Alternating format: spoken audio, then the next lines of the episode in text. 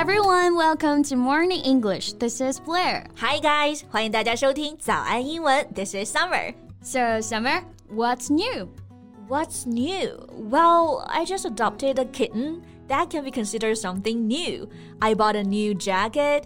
And what takes you so long to notice my new haircut? Whoa, whoa, hold on a sec.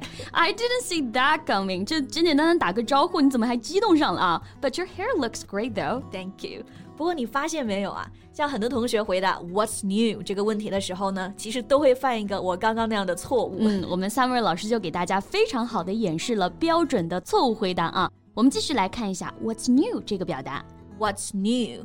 New 这个单词大家一定不陌生，它就表示新的、崭新的，是个形容词，like a new book 一本新书，a new shirt 一件新 T 恤。Yeah, so some of you may take it for granted that what's new means did you buy anything new? 对，那其实不是啊。What's new？它实际上呢就是一句语气非常友好的问候语，就相当于 What's up？What's happening? That's right. It's just a friendly greeting. 跟别人打招呼的时候使用的啊。最近怎么样啊？最近在忙什么呀？就像我们中文说的，哎，你吃饭了吗？其实并不是真的 care 你吃饭没有啊。是的。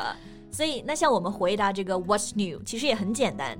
You can just simply say nothing much or nothing really，没忙什么，哎，老样子吧。Exactly。 哎，那其实英语当中跟 new 相关的表达还是蛮多的啊。Yeah。So today, let's take a look at those phrases. 在节目的开始，给大家送一个福利，今天给大家限量送出十个我们早安英文王牌会员课程的七天免费体验权限，两千多节早安英文会员课程以及每天一场的中外教直播课，通通可以无限畅听。体验链接放在我们本期节目的 show notes 里面了，请大家自行领取，先到先得。Okay, so the first one I can think of is turn over a new leaf. Yes, this is a good one. To turn over a new leaf. Turn over 它表示翻转、翻过去。New leaf 这个两个单词意思是新的树叶，是不是就有同学会翻译成翻过去一片新的树叶？那肯定是不对的啊。A new leaf here means a page of a new book，是指书的一页。So turn over a new leaf means to change one's behavior, usually in a positive way to make a fresh start. 对。中文翻译啊，就是说一个人重新开始，改过自新，洗心革面。那肯定是之前做了一些错误的事情，或者态度比较消极。 后来呢，终于想通了，决定重新开始。Exactly. So let's take a look at a few examples. That boy decided to turn over a new leaf and study harder in the new semester. 那个男孩呀，决定新学期要洗心革面，用功读书。嗯。or they decided to forgive and forget and turned over a new leaf to try to rebuild the relationship. 他们决定冰释前嫌，重新维系这段关系。Right？那这个表达呢，我们还需要注意的是 leave 叶子这个单词的发音。很多同学呢，长元音 e 和短元音 e 分不清楚。那这里呢，e a 字母组合，我们发长元音 e。嗯，不要和这个单词弄混了啊。生活 live，l i v e。live 中间的字母呢，i 它发的是短元音，哎 ，live，right，leave and live，不要搞错了。That's right. So Blair, have you ever thought about changing your career? Like what? like a beauty blogger, 像美妆博主啊。well, I do enjoy watching all these videos and makeup stuff, but being a beauty blogger is a whole new ball game. I don't think I am capable of doing that. 就还是安安心心做老师吧。哎，我们其实都很相信你啊，毕竟呢，你凭一己之力带动了我们整个部门的化妆品销量，你的带货能力还是可以的。Maybe I will think about that. Go for it.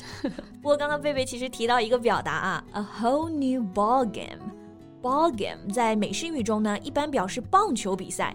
A whole new ball game， 它可不是指一场全新的棒球比赛。yeah, something or situation that is very different too, and often more difficult or complicated than something else。中文就可以翻译为一个全新的局面，或者说截然不同的东西。Yes. For example, I go jogging every weekend, but running a marathon is a whole new ball game. 我每个周末都跑步，但是呢，你去跑马拉松啊，这就完全不一样了。Yes. Or some people may be good at speaking English in terms of day to day conversation, but working as a professional translator is a whole new ballgame. 有些人啊，可能日常交流英语说的还不错，但是要做一名专业的翻译，那就是截然不同的事情了。Right, a whole new ballgame. Okay, so Blair, do you know we have a new colleague on board today? Really? Didn't know that. 是我们部门的吗 Yes, and she will be in charge of the editing job. Okay, cool. 那我们知道新员工入职啊，大家最常见的表达就是 a new colleague。那今天我们来学习一个新的表达，a new kid on the block。 Yes, this is also a good one. Block, B L O C K，表示街区、街道。 它的字面意思是，哎，街区新来了一个孩子。嗯，其实引申为就是初来乍到的人。 Yes, if someone is a new kid on the block, they're a new member of a group or have just come to a new place. For example, as I am the new kid on the block, I know that I will have to work hard to prove myself. 因为我是一个新人嘛，所以我知道我必须要努力工作来证明自己。 Yes. Or Blair isn't the new kid on the block anymore. She has worked here for a year already. 贝贝再也不是菜鸟了啊，已经在这里任职一年了。 Thank you very much. And a new kid on the block can also be used to mean something. If something is a new kid on the block, it's new and has not been used much yet. 对，那这个表达呢，也可以用来形容东西啊。 如果我们要是说什么东西是 a new kid on the block，就表示这个东西啊比较新，它是一个新鲜玩意儿、新生事物。Yes. For example, many years ago, computer was still a new kid on the block. 很多年前呢，电脑还是个新鲜玩意儿。没错，诶，那还有一个表达跟这个意思还蛮像的诶 a new broom 也是指新入职的人。没错，不过这个表达可不是随随便便的一个入职者。嗯哼，It means a new manager of a company or organization who has been hired specifically to make changes and improvements. 对，也是新入职的，但是指的呢是新入职的经理 manager 或者领导 leader，就是我们说的新官。新官上任三把火的那个新官啊，哎，你还别说啊，这个表达的出处还真就是这个意思。它完整版的是 A new broom sweeps clean。Broom 它其实指的是扫把，sweep 是动词，表示扫地的这个扫。所以这句话的原意是说，新的扫把扫的会更干净一些。对，那衍生的意义呢，就是说新官上任三把火啊，一般新上任的领导都会做一些大动作嘛，就可以表示这个意思。所以后来呢，就用 a new broom 来表示新官的意思。 That's right. Let's take a look at an example. After two years of falling profits, a new broom was hired to make budget cuts and improve the corporate culture. 在利润连续两年下滑后啊，公司聘请了一位新经理来削减预算，并且改善公司文化。That's right. So today we've learned different new phrases. 今天我们就学习了跟 new 相关的一系列表达啊。So thank you so much for listening. This is Blair. This is Summer. See you next time. Bye. 今天的节目就到这里了。如果节目还听得不过瘾的话，也欢迎加入我们的早安英文会员。成为会员，您就可以无限畅听我们每天一场免费的中外教直播课，以及两千多节原创系统课程了。今天我们限量送出十个七天免费试听权限，试听链接放在我们本期节目的 show notes 里了，请大家自行领取，先到先得。